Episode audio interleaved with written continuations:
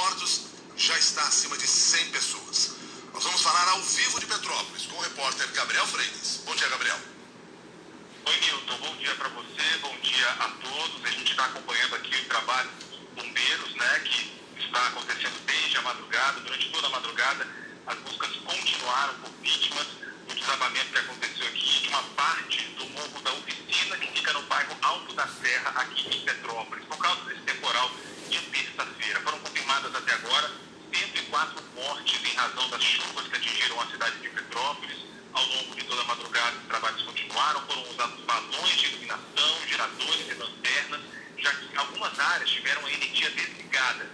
O Bombeiros ainda não sabe o número exato de desaparecidos, mas o último balanço do cadastro do Ministério Público do Rio, feito até a noite desta quarta-feira, indica que ao menos 35 pessoas são procuradas.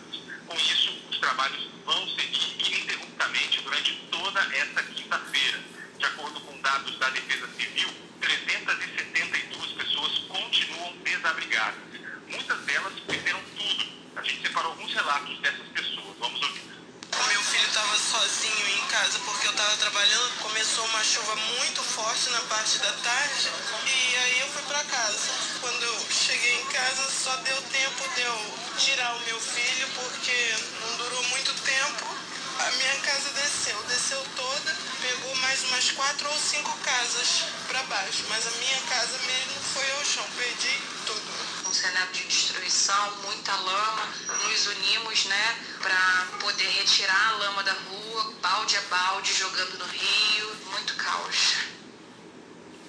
E esse caos continua, Milton. Nós chegamos agora há pouco aqui na cidade de Petrópolis, há mais ou menos 50 minutos. A nossa equipe, nós viemos em dois hoje, hoje aqui na cidade de Petrópolis. Eu e a repórter Alexia Souza estamos nos dividindo para acompanhar os trabalhos de buscas aqui na cidade de Petrópolis. Ontem, o governador do Rio, Cláudio Castro, disse que essa foi a pior chuva dos últimos 90 anos. Ele está em Petrópolis também, acompanhando os trabalhos das equipes de busca.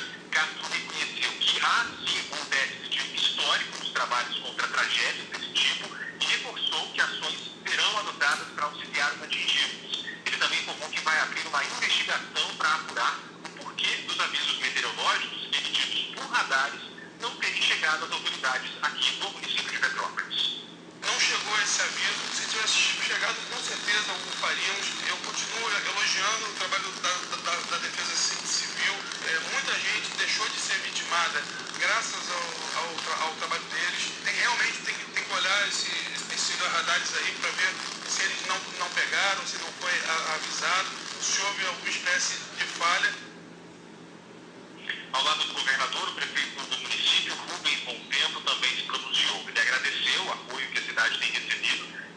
que ainda não há uma dimensão total desse desastre. Foram abertos pontos de apoio da prefeitura para acolhimento da população da área de risco. Para hoje, a previsão indica que haverá muita chuva Petrópolis, chegando a 70 milímetros de precipitação. Nesse momento, Petrópolis está com o céu parcialmente nublado, o sol está começando a nascer agora, as equipes estão tendo mais facilidade nos trabalhos de buscas. A imprensa não está autorizada a chegar exatamente no ponto onde os bombeiros continuam fazendo as buscas aqui no Morro da Oficina, mas a gente vai percorrendo a cidade ao longo de toda essa manhã para trazer os detalhes aqui para os ouvintes do Jornal da CBN. Milton, volto contigo.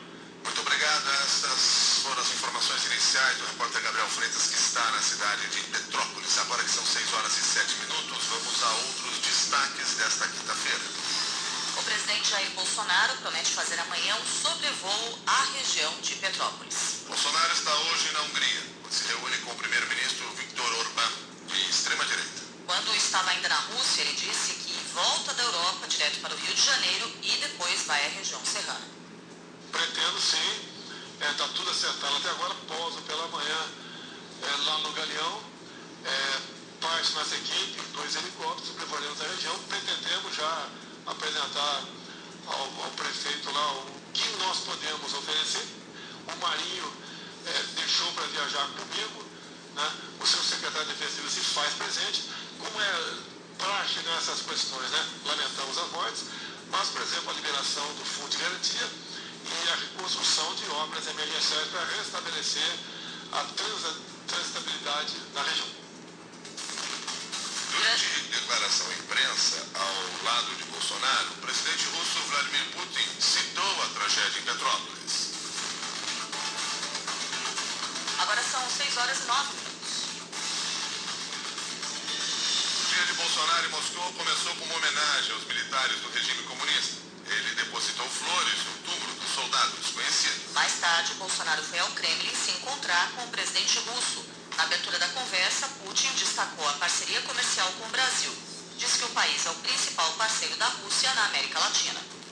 Os dois presidentes falaram de cooperação em áreas como fertilizantes e energia, incluindo energia nuclear. Nas breves declarações à imprensa, os presidentes não mencionaram a questão da Ucrânia, mas defenderam a necessidade de que a crise seja solucionada por meios pacíficos e pelo engajamento diplomático. Em outro momento, ao falar com a imprensa brasileira, o presidente Jair Bolsonaro ensinou uma falsa relação entre a visita dele à Rússia e a suposta retirada de forças militares de Moscou da fronteira da Ucrânia. O anúncio russo de que retiraria parte de suas tropas ocorreu antes da chegada do presidente a Moscou. As declarações de Bolsonaro foram feitas após apoiadores dele usarem as redes sociais para associar a suposta retirada das forças russas à sua presença em Moscou. O assunto virou nas mídias digitais e alguns bolsonaristas, como Ricardo Salles, chegaram a dizer que Bolsonaro merecia o Prêmio Nobel da Paz. Tivemos informações de alguns países gostariam que o evento não se realizasse, alguns achavam que o pior poderia acontecer com a nossa presença aqui. Eu entendo a leitura que eu tenho do presidente Putin, que ele é uma pessoa também que busca a paz. E qualquer conflito não interessa, é, não interessa para ninguém é, no mundo. Mantivemos nossa agenda, por coincidência ou não, é, parte das tropas deixaram a fronteira e pelo que tudo indica, uma grande sinalização que o caminho para a solução pacífica se apresenta no momento para, o, para a Rússia e a Ucrânia. Agora são 6 e 11. O Tribunal Superior Eleitoral divulgou a lista de perguntas elaboradas pelas Forças Armadas que passaram a ser usadas pelo presidente Jair Bolsonaro para disseminar novas mentiras sobre fragilidade das urnas eletrônicas. A corte não previa tornar públicas as informações, mas alegou ser necessário diante do vazamento da existência de perguntas que foram formuladas, bem como do próprio teor das perguntas. A decisão foi tomada em conjunto pelo atual presidente Luiz Roberto Barroso e seus sucessores no cargo, Edson Fachin e Alexandre de Moraes. Em transmissão ao vivo na semana passada, Bolsonaro declarou que os militares identificaram diversas vulnerabilidades nas urnas eletrônicas, o que foi desmentido pelo tribunal. Em entrevista a André Sadi, comentarista aqui da CBN, o presidente do TSE, Luiz Roberto Barroso, disse que ficou perplexo com as novas insinuações de Bolsonaro. Eu fiquei muito espantado de ver numa live do presidente ele divulgando fatos que deveriam ter sido mantidos sob reserva, porque essa era a palavra empenhada. Quando o presidente começa a divulgar, ele começa a mentir, porque, na verdade, só havia perguntas técnicas. Como funciona isso, como funciona aquilo, quantas barreiras.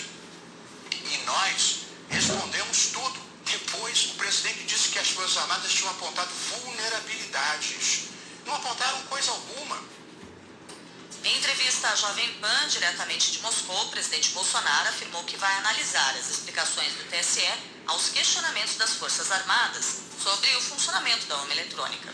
Bolsonaro fez duras críticas a declarações do ministro Edson Fachin, que assume a presidência do TSE na semana que vem. Na terça-feira, o ministro afirmou que a Justiça Eleitoral já pode estar sob ataque de hackers e citou a Rússia como origem da maior parte dessa ofensiva. O presidente Bolsonaro atacou o Supremo Tribunal Federal e o TSE e disse que os ministros Luiz Roberto Barroso, Edson Fachin e Alexandre de Moraes querem torná-lo inelegível na base da canetada. Segundo o presidente Bolsonaro, o objetivo dos ministros da Suprema Corte é beneficiar o ex-presidente Lula, seu principal adversário na disputa ao Palácio do Planalto. É triste e é constrangedor para mim receber